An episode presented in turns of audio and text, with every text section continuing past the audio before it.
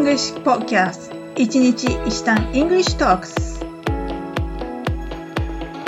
Hi everyone! How are you today? I'm Chichiro カナダ在住14年目の私が今すぐ使える英語を一日一単語ずつ学習するチャンネルですそれでは始めましょう Let's get started! はい、皆さんいかがお過ごしですか今日はキャリアについてお話ししてみたいと思うんですけども、皆さん、転職とかしたことありますか？あと、キャリアチェンジ、自分が勤めてた分野を変えて転職してみたことっていうのはありますか？実は私、もともとは介護の業界にいた人間なんですね。元を正すと、私は短大、日本にいた時ですよ。短大を出て介護士になって、でそこから社会福祉士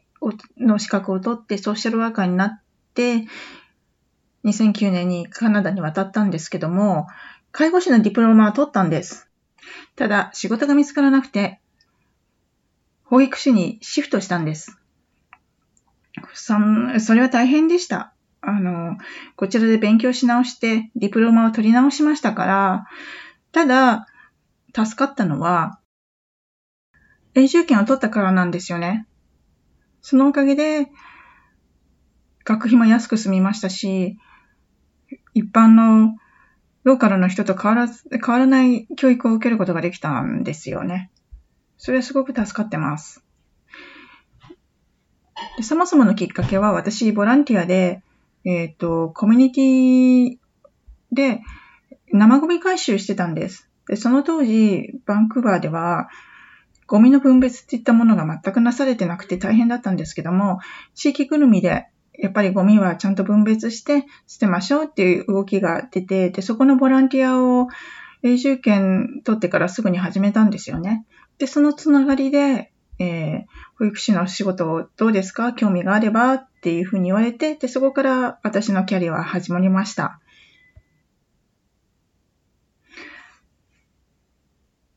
そうですね。で、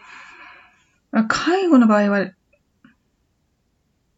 あの、日本と違って、介護士、看護師、別々なんですけども、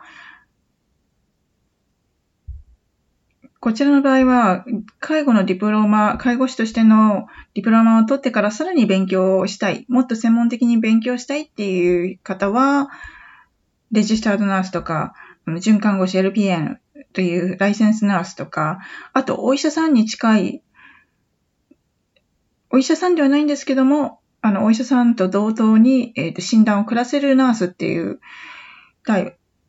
タイトル忘れちゃったんですけど、資格の名前。で、それぐらい、あの、レベルが違うんですよね。4、1、2、3、3種類あるんですね。で、えー、看護師さんの専門学校に行って、もちろんプラクティカムも受けて、それで資格に至るわけなんですけども、特別な場合を除いて、一連のそのディプロマであるとか、そういったプラクティカムも受けることなく看護師になれるケースがあるんです。それは何かっていうと、セオバンと言って、えー、っと、カナダの看護協会が指定する英語の試験ですね。これにパスすることなんですね。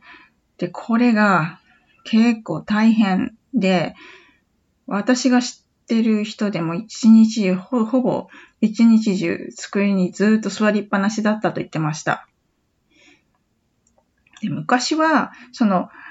介護とに関する英語を専門に教えてくれる語学学校があったんですね。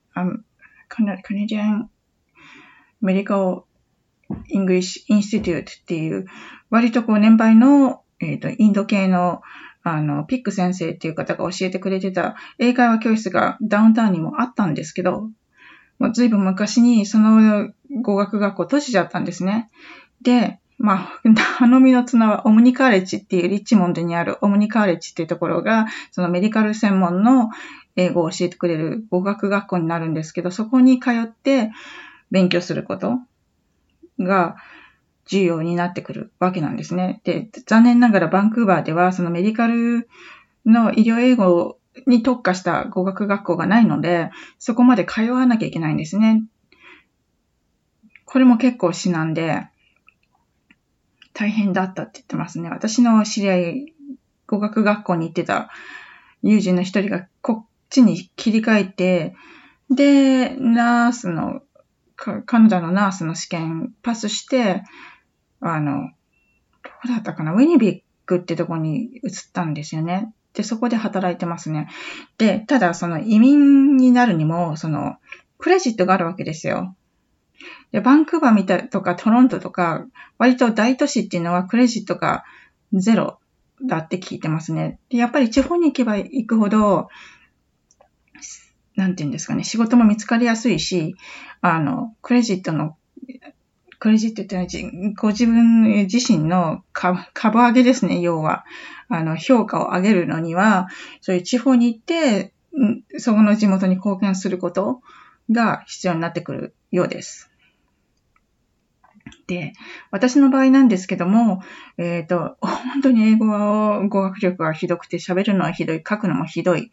ですが、なんとかディプロマを取ることができまして、介護は。で、えっ、ー、と、ホームケアのお仕事をしてた時期があります。で、日本、まあ、主に働いてたのは日系の高齢者、認知症を持った方であるとか、あと、まあ、ターミナルケアが近い方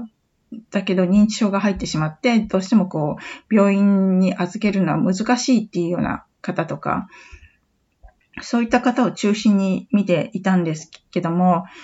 いや、やっぱり日本とシステムは違いますし、あの、家族がいないとこんなに大変なものなのかなっていうのを実感しました。うんで、そうですね、ホームケアも、あの、お金のある人は、そういうプライベートで、ホームケアカンパニーに、あの、頼んで、すべてケアプランも作ってもらって、お任せするんですけども、ソーシャルサービス、あの、プラ、パブリックでも、そういう、あの、介護系のサービスはあるんですけど、やっぱりあの保険の範囲内でしか使えないので限度があるわけですね。例えば、あの、訪問の看護師さんが、介護士さん、看護師さんが来てくれるんですけども、バイタルチェックのみとか、あの、そうですね、バイタルチェックっていうのは体温測ったり、脈取ったり、あと、そうですね、朝のお着替えを手伝うとか、そういう本当に基本介護のみだったりするので、それ以外の時間っていうのは認知症の方にとってはどうしてもね、食事はで自分では作れませんから、他の介護業者、もしお金があるならね、そういうところを雇って、えー、介護してもらうっていうのが基本なんですけど、いや、本当にもう大変でした。あの、伺った時は正直ゴミ屋敷みたいでしたし、もうそこをきれいにするところから始まって、で、あとご自分であの、ペースメーカーつけてるんですけども、それ取っちゃうんですよね。なんか、時々邪魔になるらしくて、それを本人が嫌と言わないようにこう付け直してチェックするっていうのも仕事の一つだったんですけども、うーん、難しかったですね。そんなこともやりさせていただきました。あとは、 medical term の English っていうところでは、そのレポートもね、大事な仕事で、あるご家族まあ、日系3世のか、日世3世になるんですけども、日本語は話せても書くのは英語なんですよね。なので、コミュニケーションはすべて英語でした。で、ね、ご家族なので、こういうことが、オブザーベーションして、あと、オブザベーションとスーパーバイジンビジョンして、こういうことがありましたので、ここは気をつけてくださいみたいなことを全部英語で書かなきゃいけなかったので、そこは、そうですね、気を使いましたね。あの、やっぱり、ね、家族とのコミュニケーションの唯一のコミュニケーションツールなので、はい。で、あと、そうですね。あと、メディカルアブリビエーション。メディカルの分野でも結構、その、短縮用語使われるんですね。それが半端なく、この間、前回のエピソードで、えー、ビジネス英語の E メールで使われるアブリビエーションのお話をしましたけども、倍以上ですね。バイタルチェックとか、ポストの時は P だオンリーとかね。ボームムーブメントの、ボームムーブメントの時は BM とか、あと、CPR とかね。あと、まあ、数上げれば切れないんですけど、まあ、そういうのを学校で、基本、基本アブリビエーションっていうのは習ったんですけど、現場にねそれ以上にもっといっぱいあるので、やっぱり病気があればあるだけ数が増えますからね。そういったものをすべて把握するのは至難の技でした。はい。というわけで、なんか私の経歴というか、私のヒストリーを少し、少しだけ皆さんにシェアさせていただきました。はい。それではお時間になりましたので、皆さん良い週末をお過ごしくださいね。Have a wonderful day. Bye bye.